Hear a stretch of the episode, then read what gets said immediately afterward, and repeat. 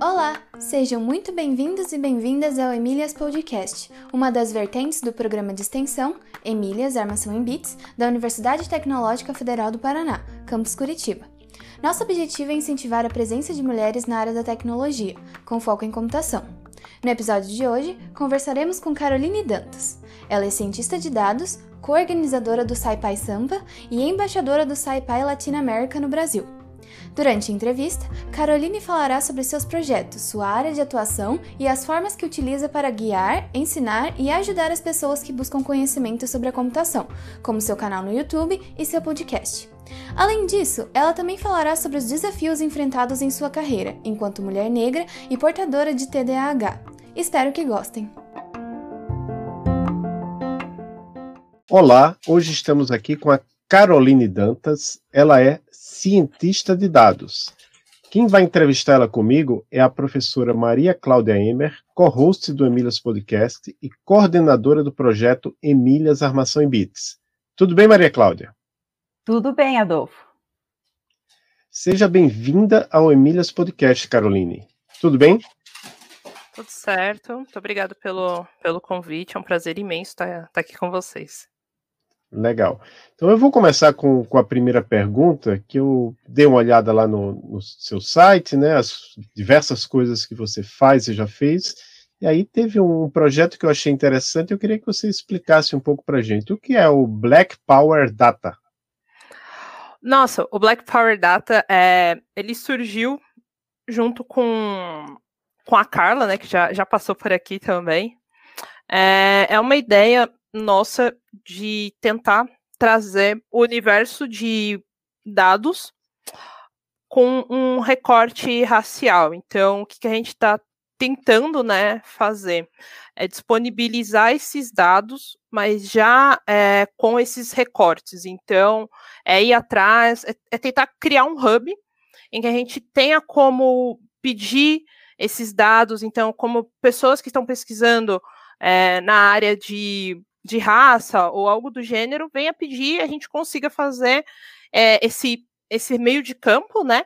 E também criar já visualizações de dados que a gente já tenha, é, e aí mostrar para as pessoas é, vieses que tem né, a, dentro do, desses dados, ou também alguns trabalhos que já foram feitos de se olhar realmente, ó, tipo, mais pessoas negras estão morrendo de, é, por causa de, de, bala perdida ou violência policial, coisas do, do gênero que a gente já, já tem, né, esses trabalhos, e a gente está tentando trazer isso tudo para dentro de um hub, um lugar que fique ali, que a gente possa incentivar também, dar exemplos, né, de cientistas de dados que são pessoas negras e é, conseguir auxiliar essas pessoas. Então, são as duas frentes que tem o, o Black Power Data.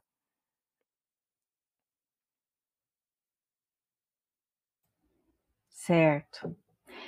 E, e, com relação a um artigo que você escreveu, né, que foi publicado nos anais do Congresso Brasileiro de Informática na Educação em 2017, é Programação em Python, inserindo mulheres na tecnologia.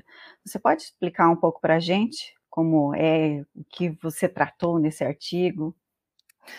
Uh, esse, acho que esse é um dos meus trabalhos, assim, do, do que eu fiz até hoje, acho que é uma das coisas que eu mais tenho orgulho, é, não só do artigo, né, mas do, do, projeto em si. Foi um, esse artigo ele, ele nasceu de um projeto de extensão que a gente fez aqui na, na Federal do ABC é, em 2016, né, e que a ideia era criar um projeto em que a gente desse aulas de, de programação em Python para, para mulheres. Então, o que, que a gente criou? A gente criou esse projetinho conversou com a professora Mirta, né? A gente tem a necessidade, por ser um projeto de extensão, de que tivesse um professor ali envolvido. Então a gente conversou com ela e ela deu essa abertura, né, pra gente, comprou nossa ideia e as aulas, a ideia era que todas as aulas fossem dadas só por alunas, né, da universidade. Então foi eu e a Angélica que é, pensamos em todo o curso, pensamos, é, a gente que dava as aulas, criava os materiais, criava as listas, é, e aí a gente abriu isso, né, tanto para as pessoas que eram, a gente abriu metade das vagas para a galera que era as meninas, né, que eram da universidade, e a outra metade para a região ali do ABC, né, a região aqui da, do ABC de São Paulo. O que acontece? Aqui no ABC, a gente ainda tem muito poucos grupos voltados para mulheres, né? Então, é, essa é uma dor que a gente sente né, na região do ABC. E a, como a universidade está ali, como esse polo né, tecnológico, esse polo cultural ali, a gente pensou, por que não trazer para dentro da universidade um projeto que tivesse esse viés também e trazer para dentro, puxar para dentro da universidade esse papel. E foi isso que a gente fez. Então a gente criou esse projeto, é, ele foi bem inspirador, a gente é, conseguiu ter bons resultados com, com ele, principalmente assim, mostrar para a universidade que era preciso, né? É, em horas que abriu as inscrições, a gente tinha 30 vagas, então era 15 para quem era da universidade, 15 para quem era de fora.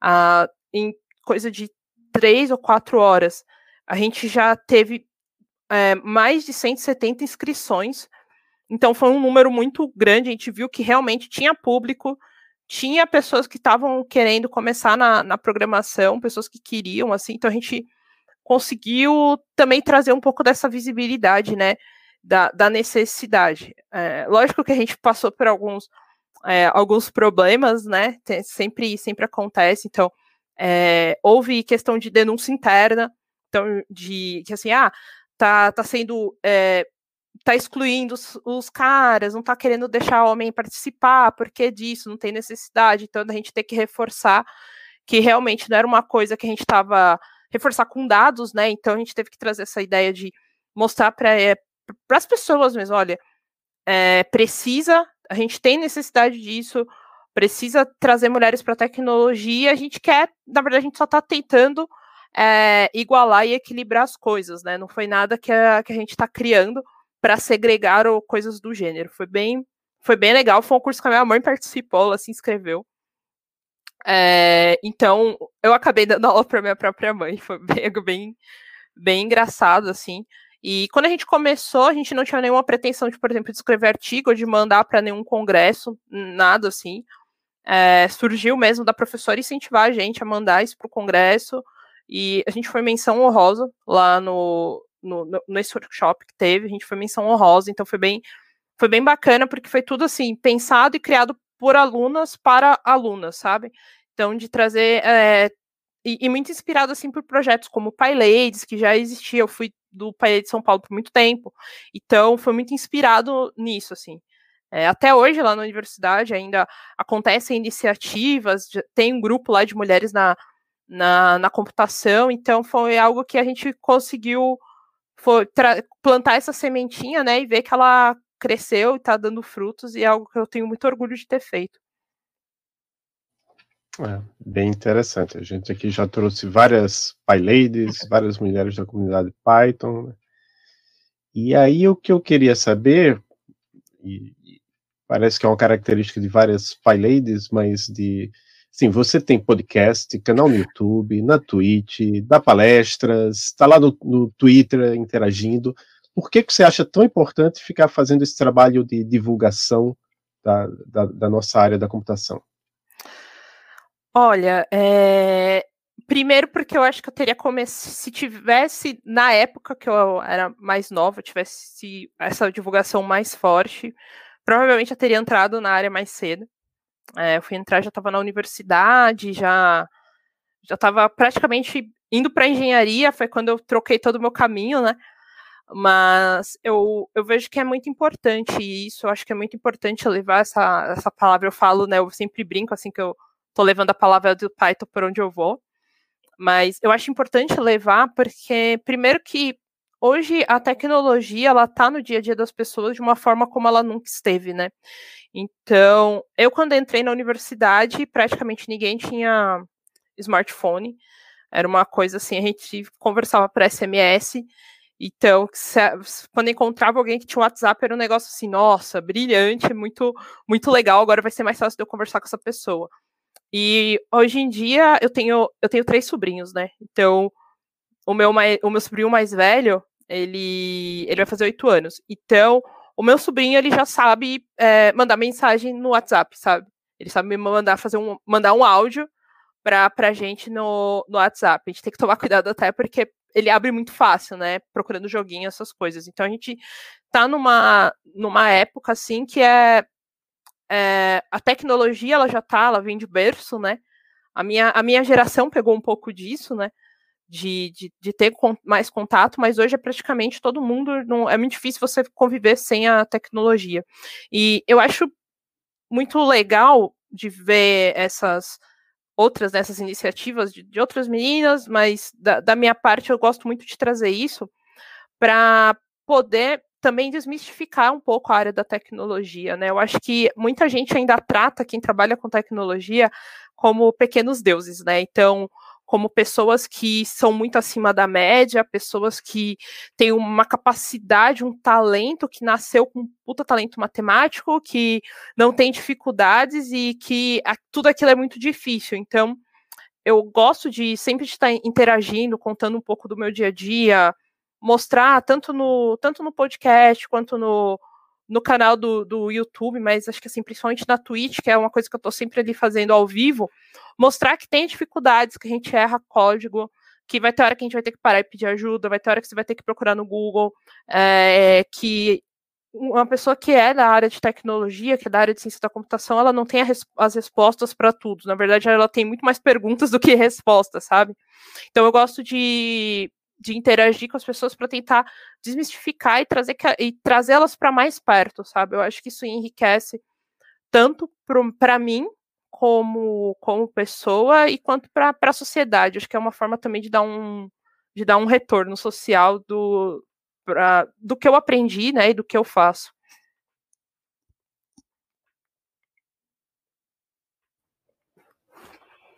E como é ser TDAH e desenvolvedora de software? Nossa, ah, é, é um pouco difícil.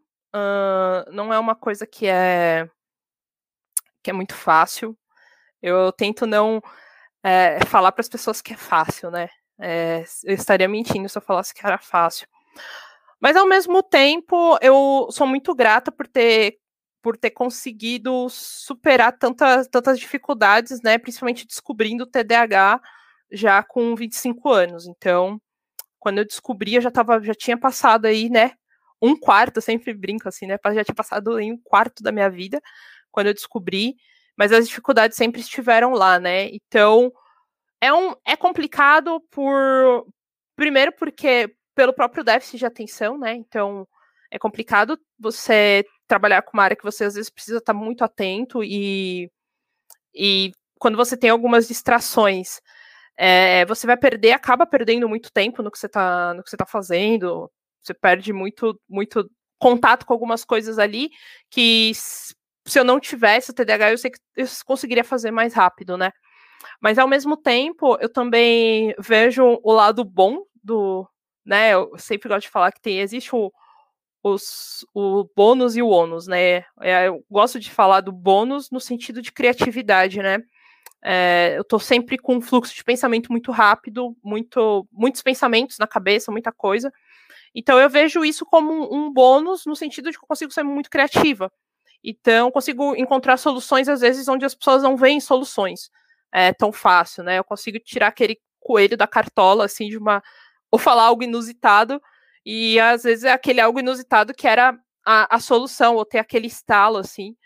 É, então, é, um, é, é desafiante, é algo que eu, eu vejo que existem muitos outros como eu.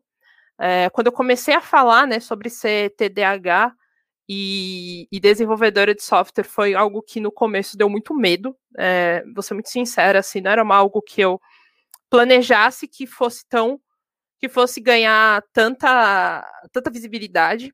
É, até eu descobri que não tinha tanto que não tinha outras pessoas que falavam disso.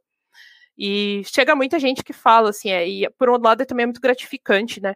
Às vezes eu recebo umas mensagens assim no, no Twitter, poxa, encontrei o teu canal e eu vi você falando como é o teu dia a dia. Cara, é, muito obrigada por isso, porque eu consegui é, me achar, consegui me ver no que, no, no, que você relata, já não me sinto tão sozinha ou sozinho ou sozinha é, no que você por achava que era só eu que passava por essas dificuldades. Que bom saber que tem outra pessoa. Teve até um relato, não faz muito, muito tempo, acho que faz um mês.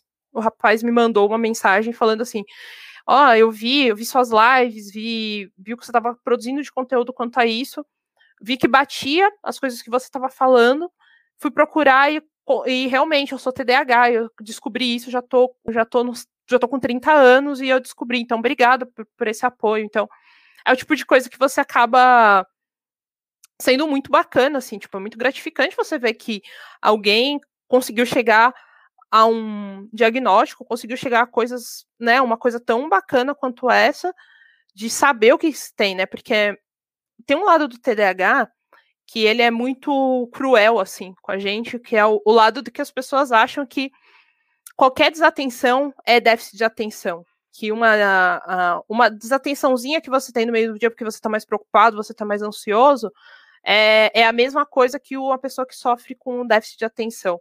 E não é, quem sofre com déficit de atenção é, sofre de, é, de, sentir dor de cabeça de tanto pensar.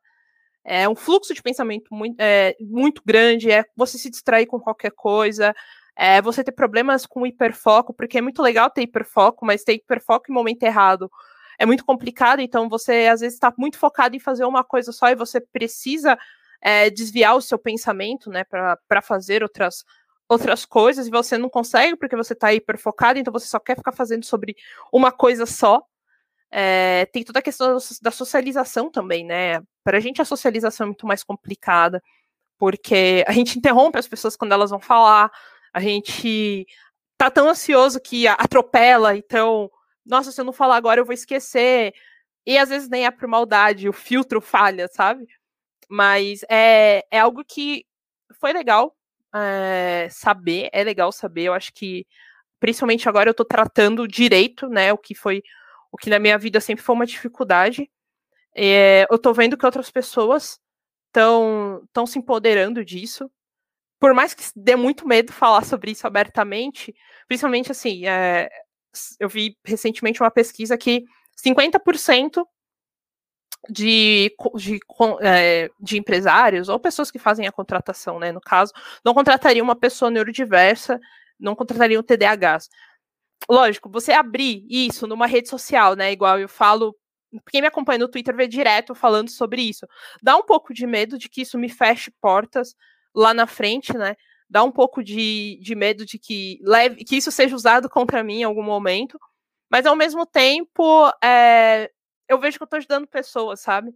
Então, a gente criou um grupo recentemente, né, de TDAHs e devs, e tá sendo muito legal, a gente tá trocando bastante experiência, assim, de, é, de playlists que a gente consegue escutar no meio do dia que ajuda, ou técnicas, é, coisas, coisas do gênero, então tem sido bem legal é, de encontrar outros como, que passam pelo mesmo, né, então, acho que, que vale, vale, vale a pena, assim, passar é, passar esses perrengues, vale a pena também abrir isso, poder ter estar junto com outras pessoas, poder ajudar outras pessoas. Muito bom. Então, eu, uma das características do, do, do nosso podcast é a, gente tentar explorar um pouco como é que as, as mulheres, meninas que a gente já entrevistou aqui, como é que elas começam na carreira. Então, o que eu queria saber de você agora é como é que lá atrás você se interessou pela área da computação? Como é que você disse, ah, é isso que eu quero fazer para minha vida? Nossa, isso foi, uh, foi do jeito mais bizarro possível, assim. É, como eu comentei, né, eu entrei na, na universidade para fazer engenharia biomédica, então não tinha nada a ver com computação. E como eu entrei na Universidade Federal do ABC, lá tem, esse, tem o bacharelado interdisciplinar. Então a gente entra no, no nesse bacharelado, no BI, né? E que é um, um núcleo básico para todo mundo que entra. Ou se você vai para a exata, você vai entrar no BCT, que é bacharelado em ciência e tecnologia, e se você é de humanidades, vai para o bacharelado em ciência e humanidades. E, e aí, quando eu entrei no, no ciência e tecnologia, eu tive matérias de, de comp, né? Então eu tive no início, logo na de primeiro quadrimestre, foi uma matéria que era tipo um MATLAB que a gente via bem, e eu me diverti muito fazendo aquilo. Eu já achava bem estranho isso no, no início, assim, porque eu nunca tinha mexido realmente, né? É, a sério. E nessa matéria eu acabei me divertindo muito mexendo ali com criando gráficos, fazendo algumas coisas. E logo que eu entrei na universidade, eu já comecei a fazer iniciação científica, então eu comecei a usar coisas que eu estava vendo nessa matéria na minha iniciação científica.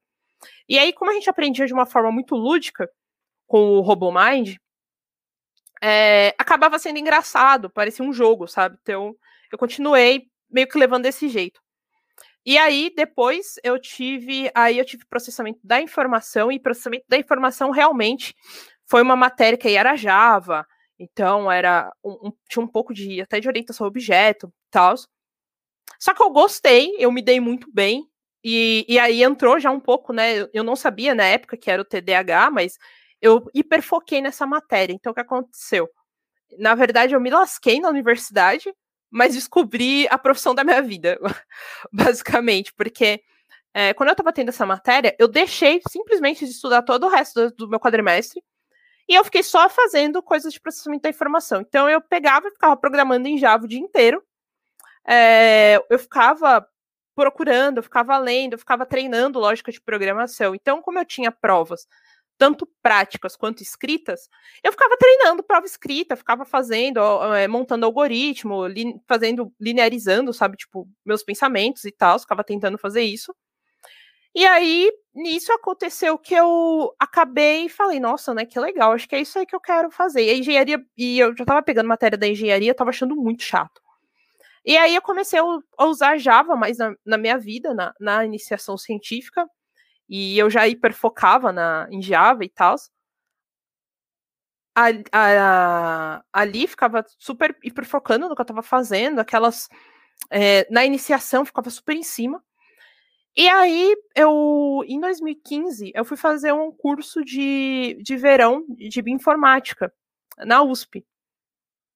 Nesse curso, eu, tinha, eu estava indo mais para. Eu achei que eu estava indo mais para aprender sobre genética, e, e aí acabei que quando eu cheguei lá, era eles ensinavam, né, você fazer algumas análises com Python.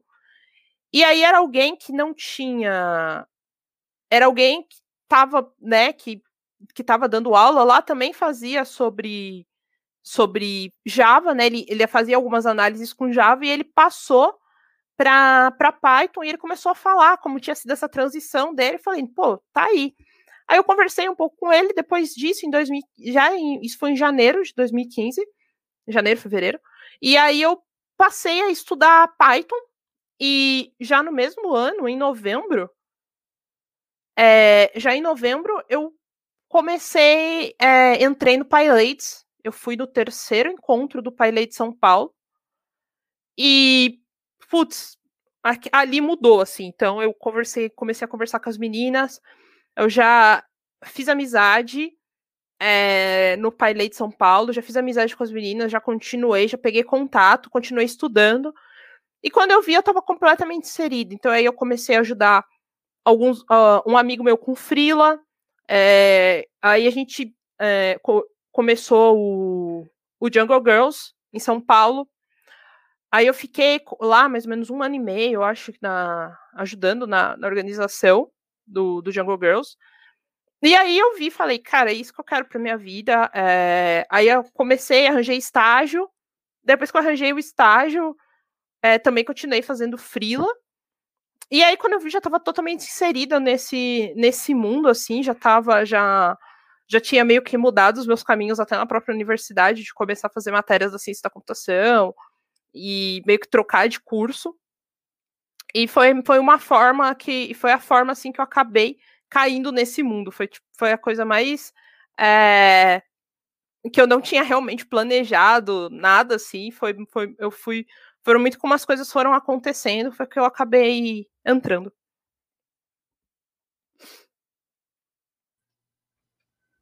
Então, a nossa próxima pergunta era a respeito da sua formação, né?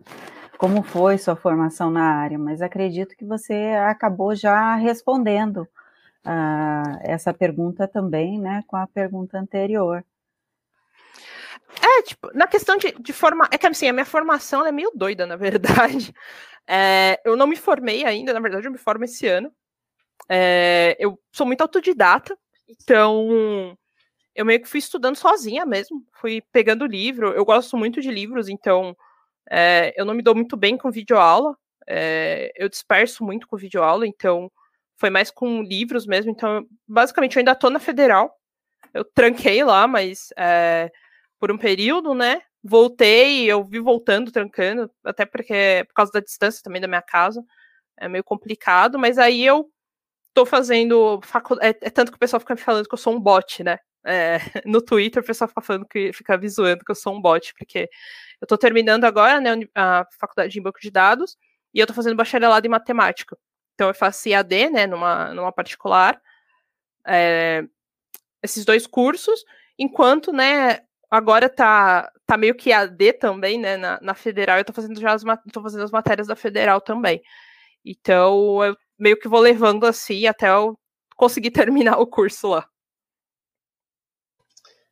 Ah, interessante, mas quer dizer então que você é, você gosta de livros, mas você também faz de vez em quando cursos, né? Online.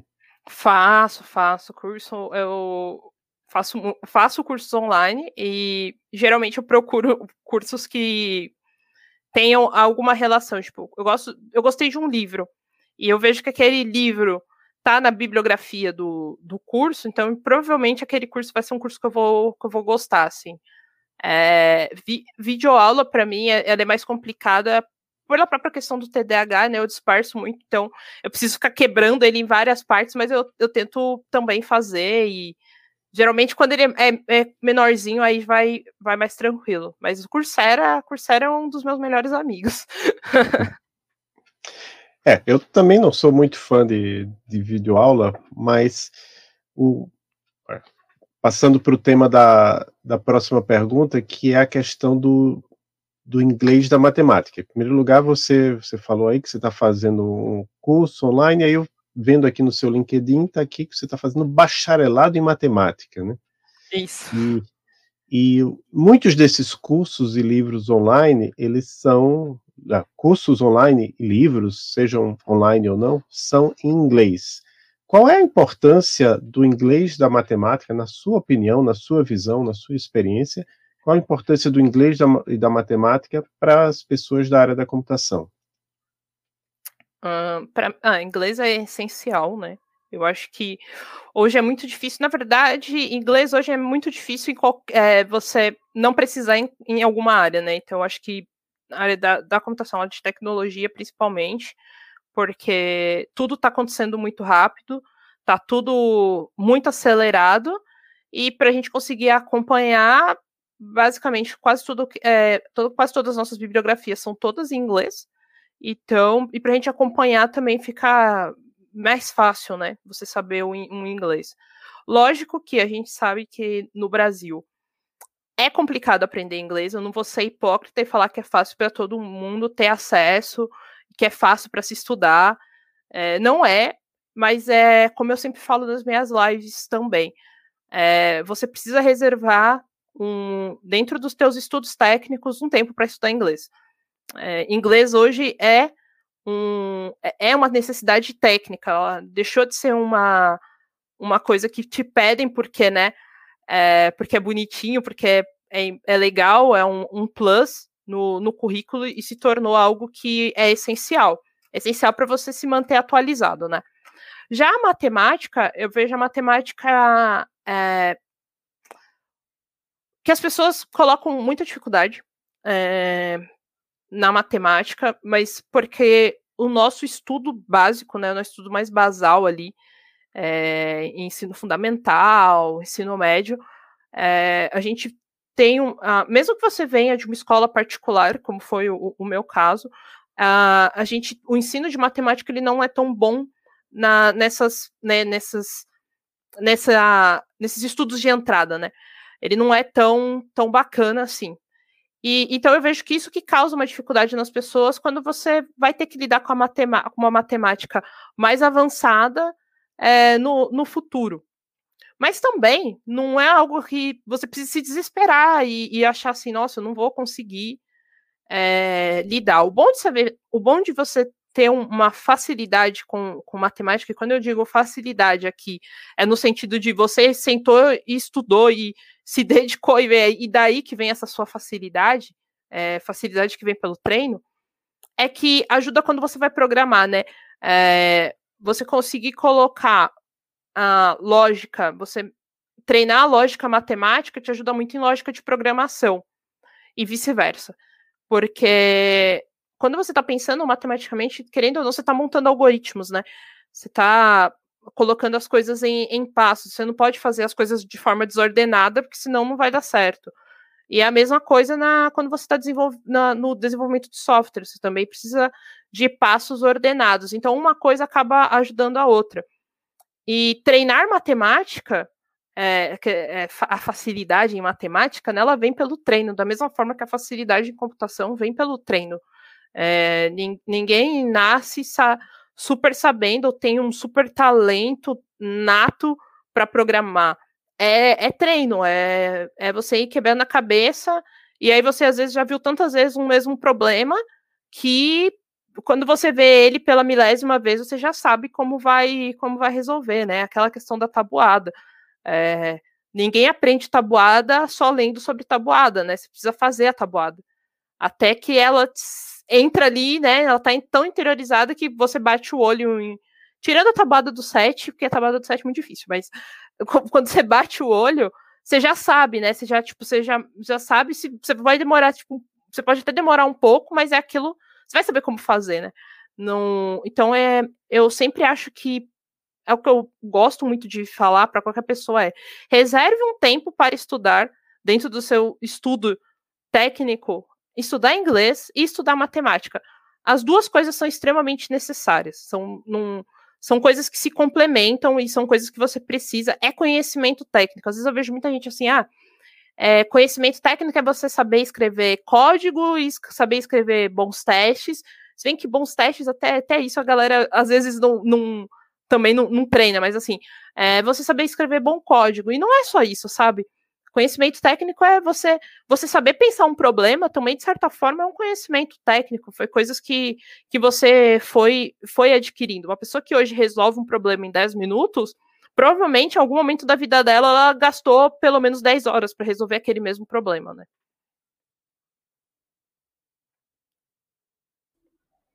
Muito legal. É, você já falou um pouco, né, a respeito de que você tem dito nas redes sociais sobre o seu dia a dia, né?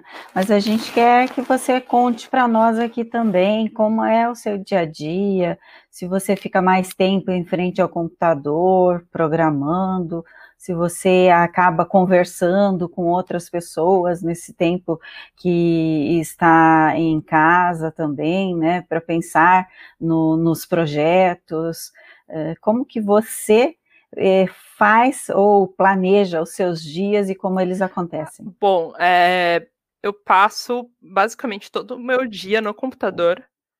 É, e, assim, é, é, meio engraçado, né? Porque hoje eu já não consigo muito desvincular a comunicação do, do, do meu computador, assim. É, eu passo muito tempo no, no computador, tanto por causa do, do trabalho, né?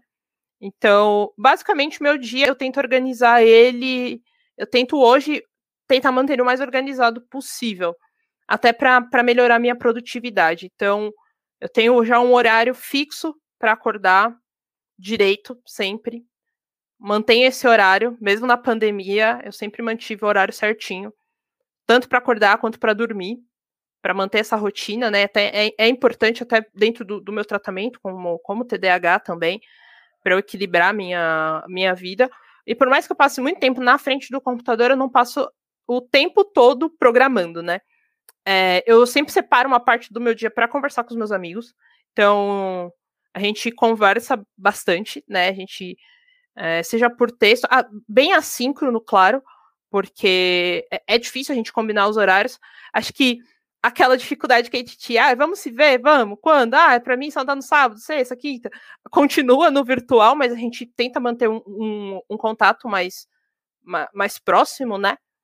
E no meu trabalho também, eu, eu, converso bastante com o pessoal da, da minha equipe, né?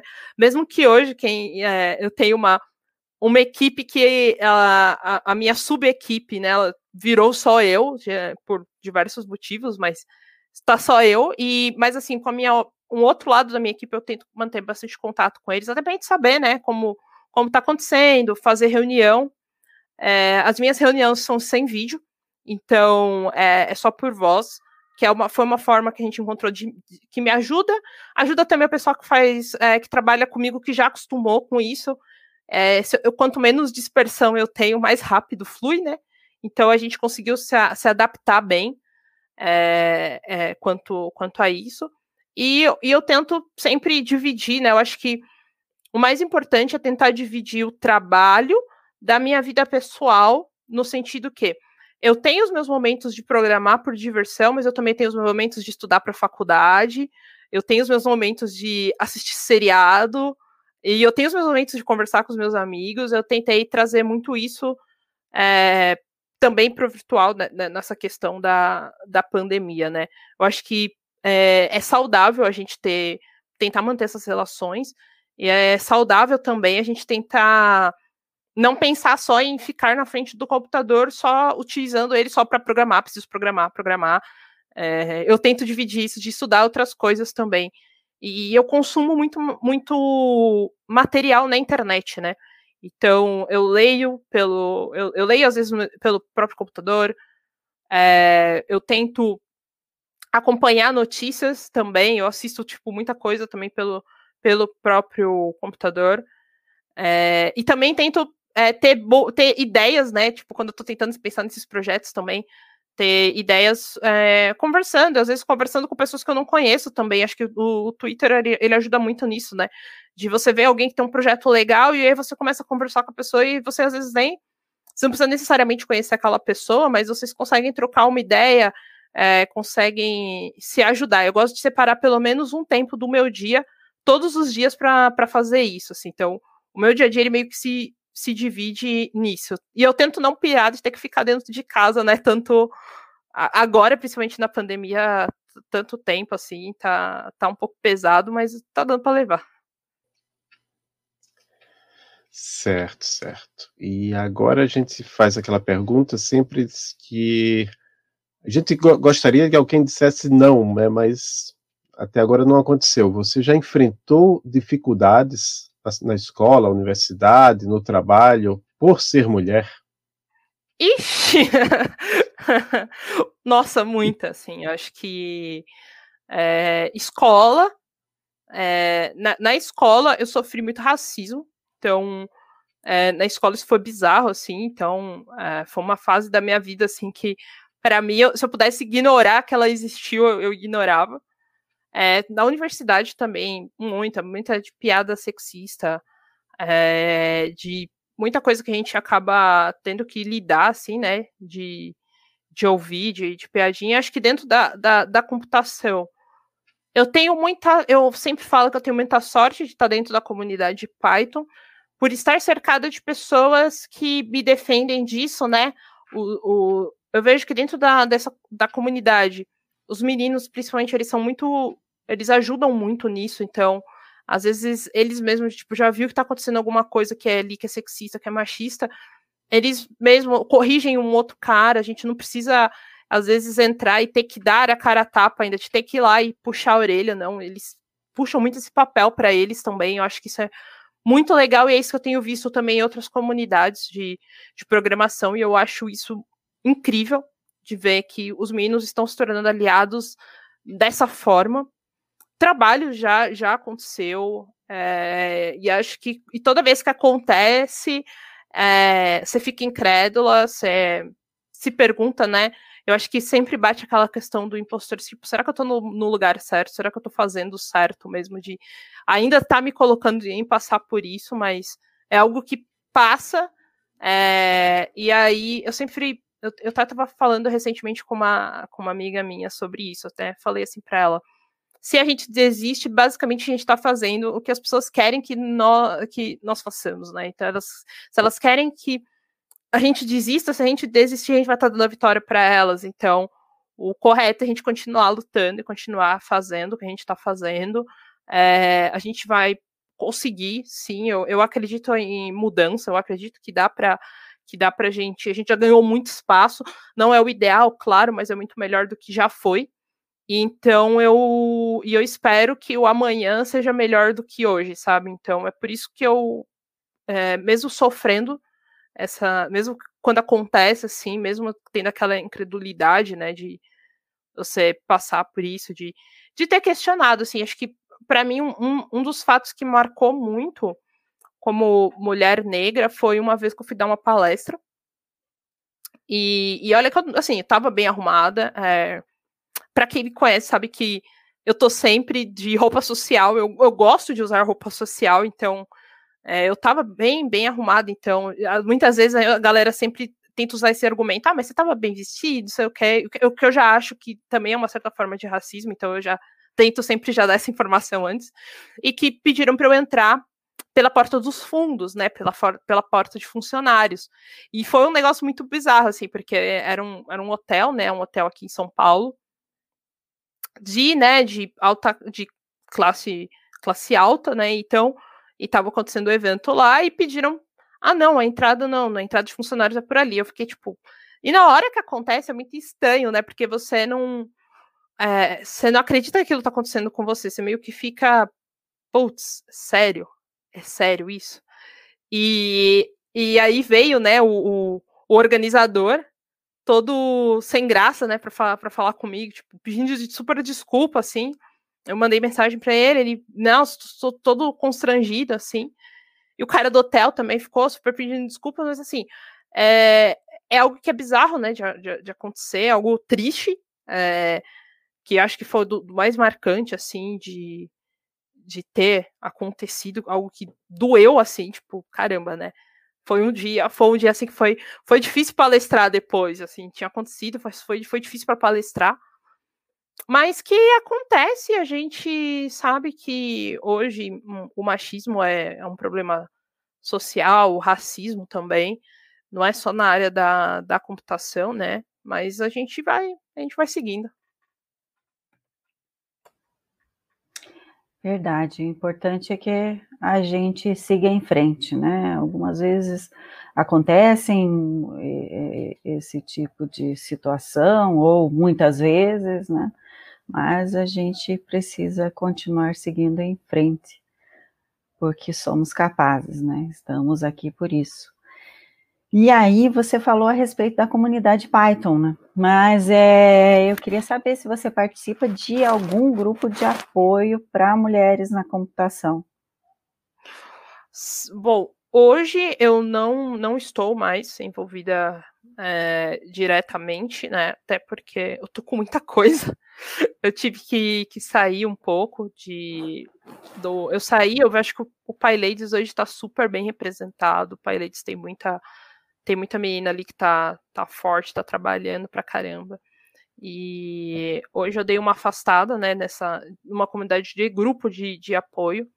É, a, a ideia é trazer para dentro, né, já puxando a sardinha aí para o meu lado de ciência de dados. A ideia é trazer, criar alguma coisa ou trazer para dentro de, de né, da, dessa área, desse recorte, então, eu ainda estou tentando pensar em como, ou ver com, com pessoas, como vai ser isso. Acho que para o ano que vem vai ficar um pouco mais fácil, né?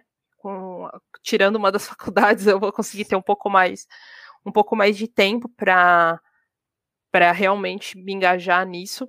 Então, nesse momento, eu realmente dei uma, dei uma afastada da, das comunidades, até para conseguir me focar, conseguir parar para pensar exatamente o que eu, o que eu queria fazer é, me focar também em, em falar um pouco mais sobre a questão do, do TDAH.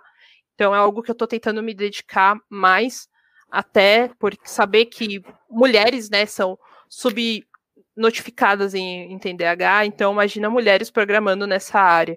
Então, eu estou tentando realmente muito é, pensar em algo para isso, é, tentar falar para as pessoas, para a gente ter é, mais cuidado com essas pessoas que estão dentro da nossa comunidade mesmo, e às vezes elas nem saibam que tem e estão sofrendo lá, e que seria legal a gente também abraçar essas, essas pessoas.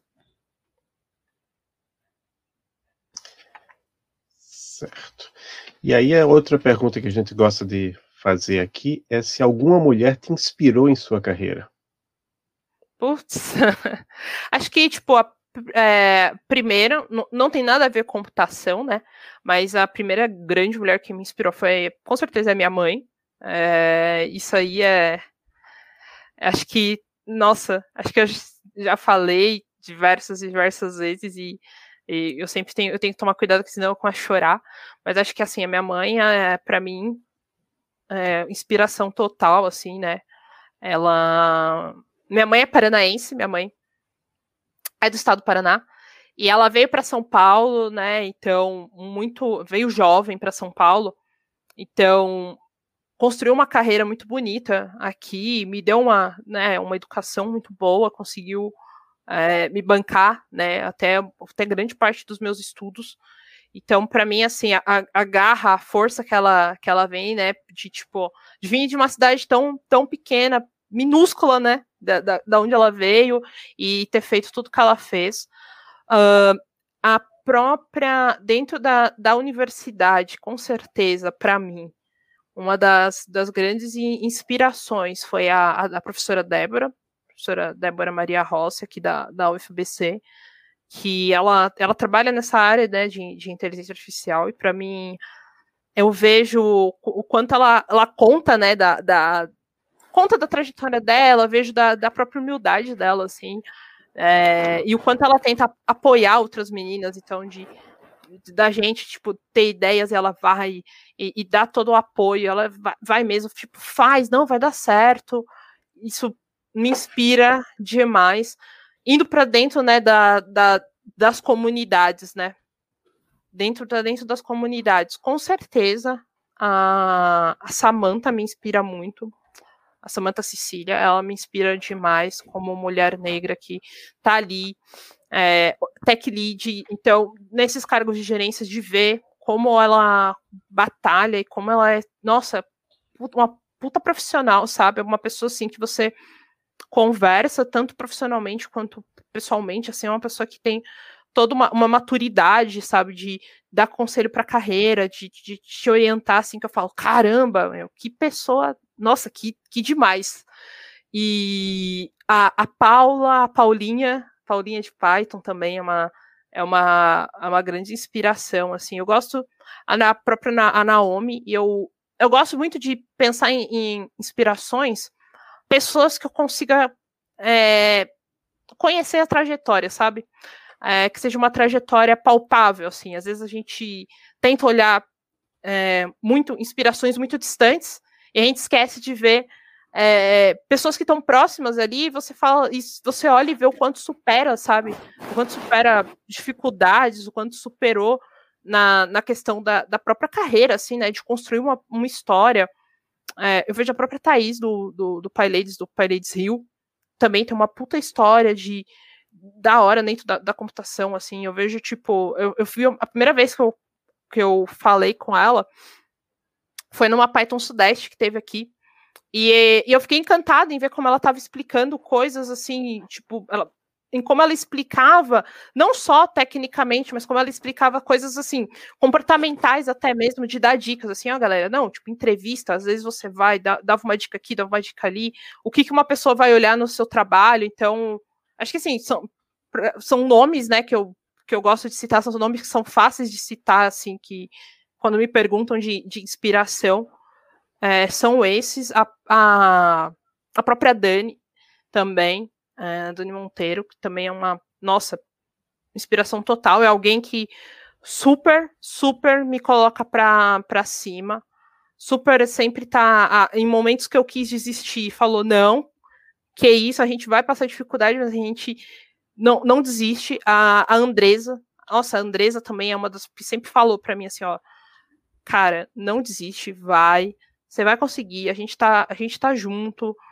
Acho que, acho que assim, desses são os, os, principais, assim, que eu falo assim, caramba, foram pessoas que fizeram muito diferencial na minha própria carreira, principalmente quando bateu aquela insegurança, assim, cara, será que eu tô indo pro caminho certo? Será que eu tô fazendo certo em, em largar algum um lugar que era seguro, né? Tipo, quando eu tava indo pro caminho da engenharia, eu tinha me preparado praticamente a vida toda para isso. E, tô trocando tudo isso agora para para ciência da computação para virar dev. Será que eu estou fazendo correto? E era ali que me incentivava e falava: não, não desista, tem talento. Que me deu bronca quando precisa da bronca, porque, né, não é só passar a mão na cabeça, mas são, acho que são esses os nomes, assim. Ok.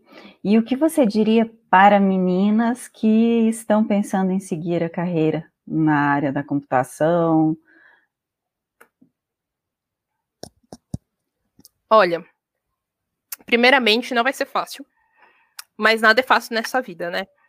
É, até para nascer a gente já nasce, já nasce apanhando, né? Eu sempre gosto de brincar com isso. É, não vai ser fácil, é, não é fácil para ninguém, não é fácil para nenhuma menina que tá, que tá tentando, porque a gente sabe que a gente está indo contra um, um, um, sistema imposto, principalmente mulheres negras, minas negras, vão estar tá realmente indo totalmente contra é, um sistema que está ali, já está uma, uma visão social né, muito encrostada. Então, mas ao mesmo tempo, é, se fosse fácil, talvez não teria tanta graça, né? Ah, muito da graça do que tem é a superação também. É você poder olhar para trás e falar: caramba, é, foi sofrido, mas eu passei. Foi sofrido, mas eu tive, eu eu sou capaz, eu tive capacidade para isso. É, eu vejo muito que assim, quando a gente desiste dos nossos sonhos, é, a gente vai acabar tendo que lidar com uma frustração constante, né? Uma frustração de tipo, eu abandonei, eu deixei o que eu sonhava mesmo por medo, por, pelo que seja. Mas se você tenta, no máximo que vai acontecer é você ter uma frustração aqui, outra ali, e daquilo vai virar assim, olha, vai virar só uma cicatriz, né? Uma que você que vai mostrar que você tentou, né? Que você estava ali lutando, batalhando, né? Não tem como aprender a andar de bicicleta sem arranhar o joelho, né? Não tem, é, não tem como aprender a, a, jogar alguma coisa, tipo jogar bola, basquete, o que, o que, que seja, né? De, de esporte, por exemplo, sem você se arranhar um pouco. Então, eu, eu vejo muito que isso também na, na, na área da computação, né? Em, quem, em mulheres que querem seguir essa área, você vai se arranhar ali no, no. Você realmente vai bater cabeça em algum momento. É, vão ter pessoas que vão tentar te desencorajar. É, e às vezes essas pessoas vão estar tá perto de você e, e você vai ficar até surpreso, tipo, poxa, eu não esperava que vinha dali. Mas tudo bem, ninguém é perfeito, sabe? É, a gente não pode ter, também ter colocado tanta expectativa de que as pessoas precisem aceitar o que a gente está fazendo. Acho que o mais importante é você aceitar o que você está fazendo. Você aceitar que é incrível e que é isso que você gosta e você vai dar a cara a tapa para fazer mesmo. E, e eu vou e vou conseguir e não vou me parar. E quando você pensar em parar, você lembra assim, cara, só eu posso conquistar meu sonho.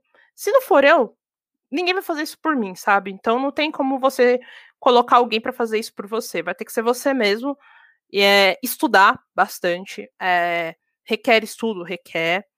É, isto, é, acho que a, a maior dica que eu posso dar, que foi uma coisa que eu aprendi, que eu sou muito grata de ter aprendido cedo, é aprender a aprender. Você precisa descobrir qual é a melhor forma que você aprende as coisas. Depois que você aprende, e depois que você aprende como você aprende, fica tudo muito mais fácil. Porque é, metade do problema foi embora que é você se entender ali dentro da, daquele escopo. É, não existe fórmula pronta e fuja se alguém é, chegar para você com fórmula pronta, porque provavelmente ela ela tá mentindo para você, não tem uma fórmula. Cada pessoa vai ter uma trajetória, é, cada pessoa tem uma história, cada pessoa tem uma forma de fazer as coisas, tem uma forma de, de entender o mundo, tem, teve as suas experiências, né? Eu gosto muito que o Piaget traz muito isso, né, dentro da, da das teorias dele de, de educação, de que a educação, né, ela não é uma coisa que você tem, que é só dentro da sala de aula, é só dentro dos cursos ou dos livros, né? Tem toda a ver com uma bagagem que a pessoa traz também, né, da, de convívio dela, uma bagagem social, né, de, da, daquela educação mais basal, que é a educação que você tem em casa, que você tem com sua família, com os seus amigos, e aproveite disso também. É, aproveite essas experiências e entenda que experiências diferentes vão dar resultados diferentes. Então, às vezes uma pessoa XY A, a pessoa seguiu XYZ e funcionou para ela porque ela tinha toda uma todo um em volta, todo um ambiente que aquilo era favorável. Era daquela forma para ela era muito mais fácil. Mas para você, se você seguir XYZ, você não vai chegar no mesmo resultado que ela, porque não faz sentido dentro da tua história de vida. Então, é, é legal ter quem se inspirar. É legal ter pessoas que você olha a trajetória e fala: caramba, legal, é uma trajetória que eu gostaria de entender mais. E, e é sempre assim: entender também onde foi que aquela pessoa errou para não errar, entender onde ela acertou para você acertar. Então, e trazer isso, comprar isso para dentro de você. Tipo, ah, como eu posso adaptar é isso à minha realidade? Então, você vai a, e adapta aquilo que a pessoa está te falando, aquela forma que ela aprendeu, à sua realidade. E isso, isso para mim, é o que sempre vai funcionar. É, não falha, geralmente, essa, é, você, quando você aprende isso, porque vai ter a sua cara, né? É, vai ter. E principalmente você vai se medir pela sua própria régua.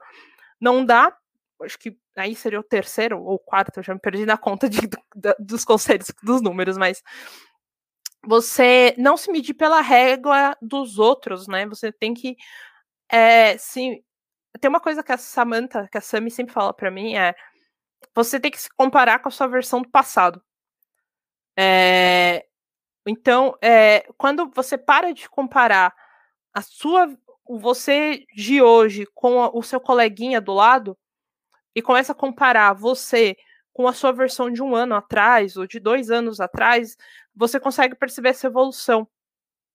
E é aí que isso que tem que te motivar. Ah, mas o XY, mas ah, o fulano tá fazendo já tal coisa com a mesma idade que eu, o fulano tá fazendo nossa, olha onde ele já chegou e eu tô aqui ainda. Tá, mas onde você tava um ano atrás? Ah, não, um ano atrás eu tava, tipo, pô, bem lá atrás. Olha então a evolução que você teve, cara. Sabe, olha a evolução, olha o tanto que você caminhou, olha o, o, o, o tanto que você superou. Então, e isso, isso vai te dando força para ir continuando, para ir seguindo, para ir estudando, para ir se dedicando. E então é. Acho que, pra, acho que esse é, um, é o maior conselho, assim, que tem. É, se, se meça pela sua própria régua. É, se compare à sua versão anterior.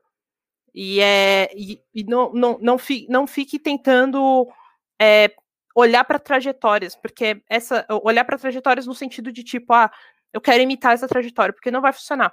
Porque cada pessoa vai ter um teve uma história de vida diferente. Ótimo. Muito bom, né, Maria Cláudia?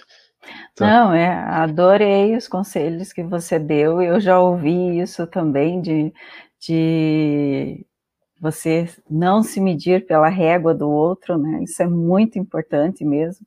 E a gente muitas vezes faz isso, né?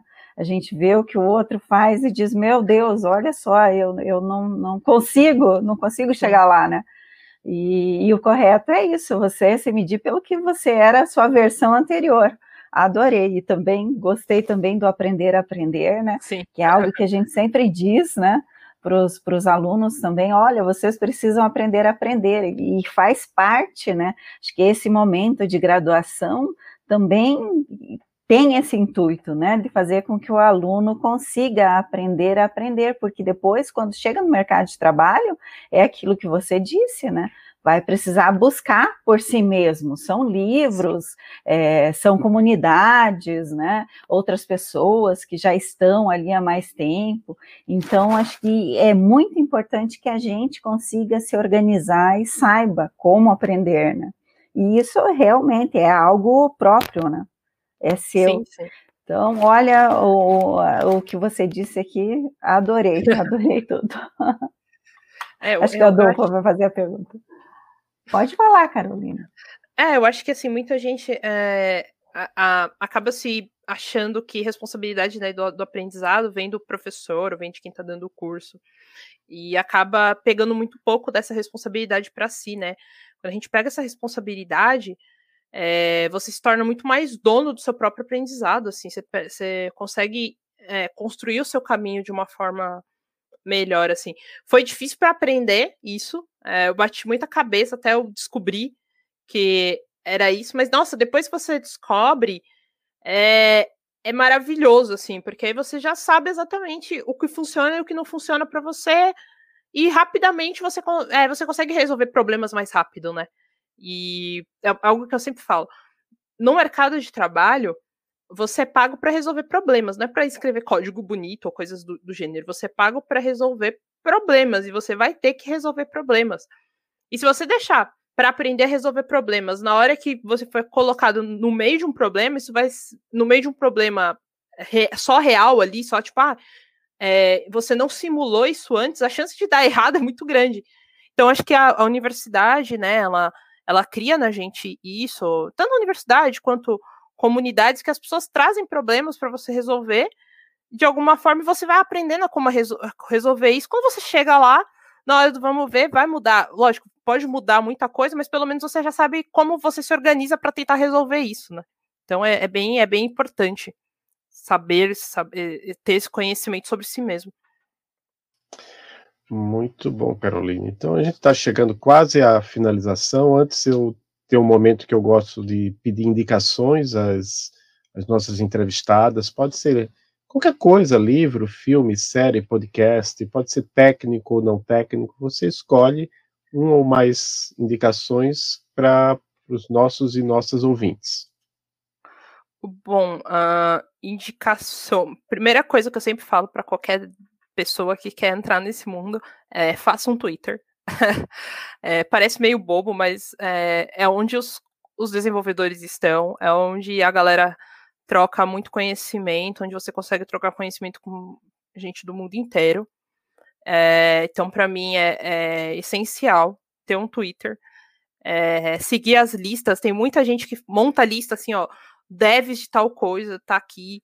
É, é, siga esses devs, ou é, cria hashtags sabe, sobre tecnologias ou coisas do gênero, é bem, é bem legal, eu acho que é, acho que é bem interessante, é uma rede que cresce muito e agrega muito. É, um monte de vezes já tive problema, tive que resolver problema, joguei no Twitter, apareceu alguém para me ajudar, até mais rápido do que no Stack Overflow.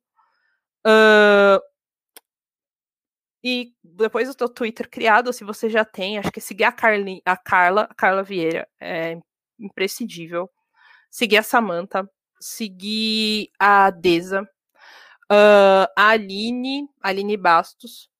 Acho que são nomes que assim eu não eu hoje não consigo imaginar você não tendo é, contato com essas pessoas. Com a Nina, da hora, com o Tarcísio, principalmente para você conseguir é, entender impacto social da tecnologia porque mais do que resolver problemas, né, a gente também tem que, ter, tem que entender o quanto de impacto a gente está causando, né?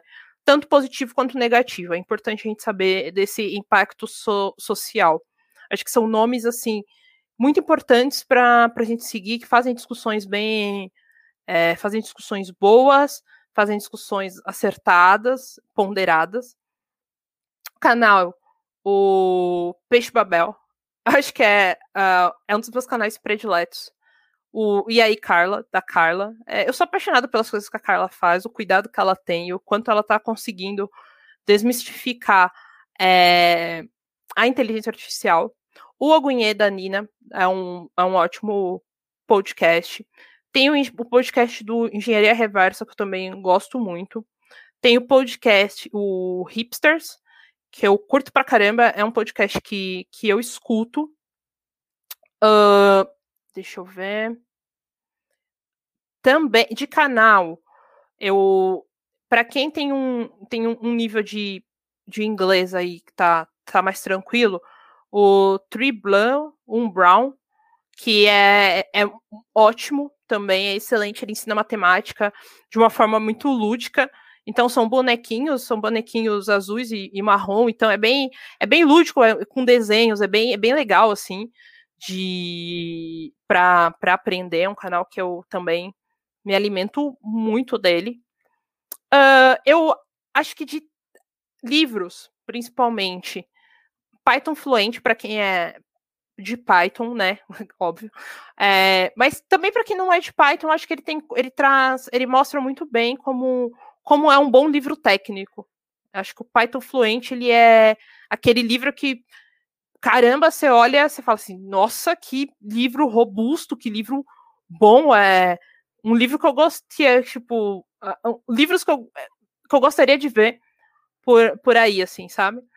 É, guia mangá para banco de dados, porque eu acho que banco de dados é, é, essencial, todo mundo precisa saber banco de dados, e é um, um, livro que ele é lúdico, eu gosto muito de coisas lúdicas, eu acho que a, ajuda a gente a aprender, ao mesmo tempo que você se diverte, você aprende, então ele é um, ele tem um quadrinho ali, tem um, é um, um mangá, né, então é bem, é bem fácil, é bem legal. O canal Live de Python, do Du, eu amo esse canal, tem bastante coisa, mesmo que você não seja um programador Python, ele traz também pessoas de outras comunidades para dentro do para dentro do, do, canal dele. Uh, de livro também, um que eu gosto muito é um de expressões, é, expressões regulares do Antônio, acho que é Antônio Barreto, o nome, se eu não me engano.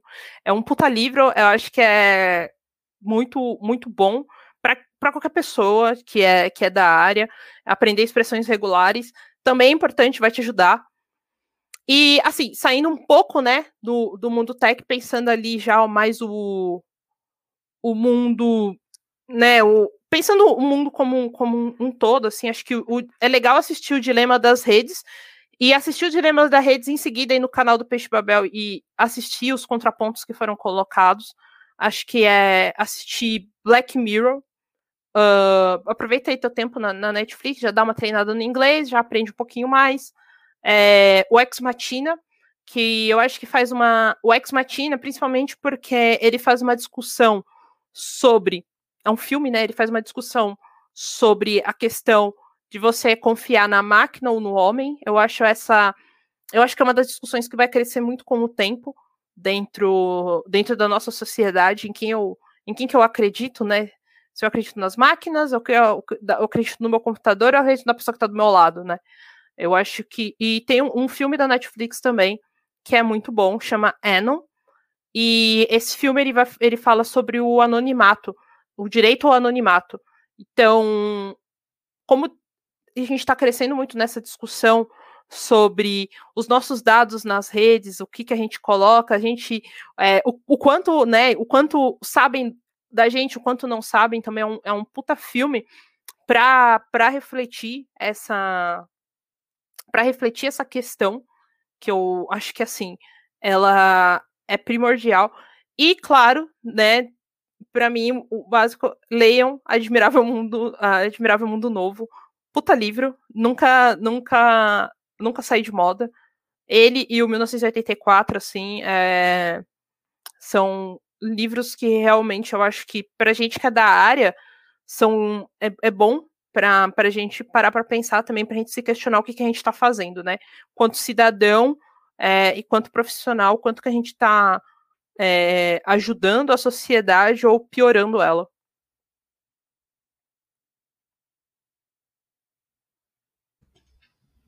Certo. E para finalizar, né, a gente quer saber onde as pessoas podem encontrar você ou saber mais de você. Sites, ah, redes bom, é, sociais. É, meu Twitter é @cads, é, que ele basicamente é lá tem o Linktree para todas as minhas redes, tem o, o podcast, o Refatorando Cast. A gente fala sobre história e, e tecnologia o DevFriend, que é o meu canal no YouTube, o CADS também, que é na Twitch, é o meu, meu canal na Twitch, eu faço lives lá, então ensinando ciência de dados.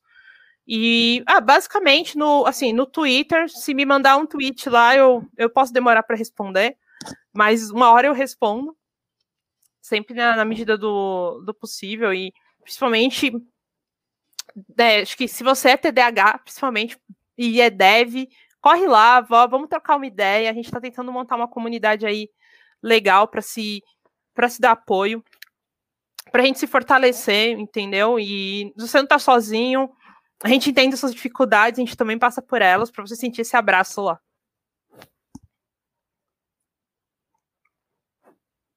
Muito bom. Então, eu queria muito agradecer você, Caroline, por ter nos honrado com, com sua presença aqui.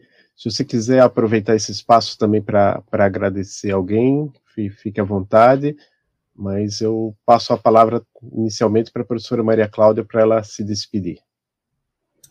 Eu também agradeço, né, que você tenha aceitado esse convite, estar aqui conosco, contar um pouco de você, né, e, e, que nos faz, já tínhamos visto um pouco a respeito de você, mas nos faz admirar mais ainda a sua trajetória, né, e a pessoa que você é. Então, muito obrigada por estar aqui conosco mesmo hoje, e acredito que a sua mensagem de, de motivação, né, de incentivo, eh, mostrando também as dificuldades que existem na área, eh, vai realmente ser importante para os nossos ouvintes e, e ouvintes mulheres, né, e ouvintes homens. Obrigada, Caroline. Ah, eu, eu que fico muito agradecida é, pelo convite, por, por estar aqui.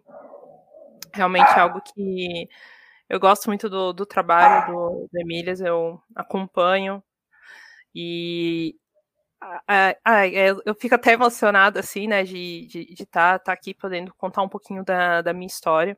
Agradecer vocês pelo, né? Principalmente pelo, pelo convite, pela galera que também ficou me marcando várias vezes lá no Twitter. Ah, vai, cara, chama a Carol, chama a Carol.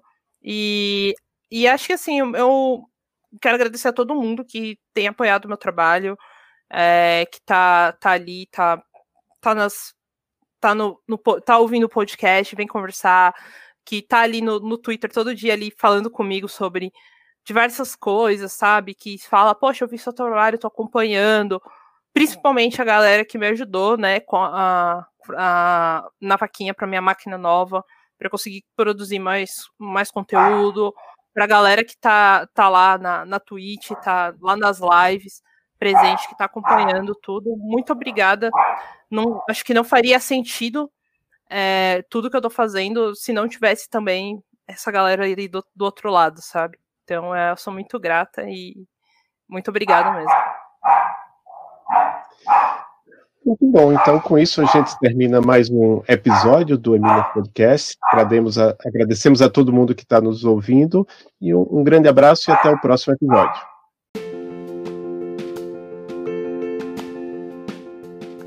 Sigam o Emílias no Twitter, no YouTube, no Instagram e no Facebook para saber as novidades. Escutem o podcast no Anchor e nos demais agregadores de podcast, Spotify, Pocket Casts e outros, procurando por Emílias Podcast. Esse é um projeto de extensão da Universidade Tecnológica Federal do Paraná, o TFPR Campus Curitiba, e acesse a nossa página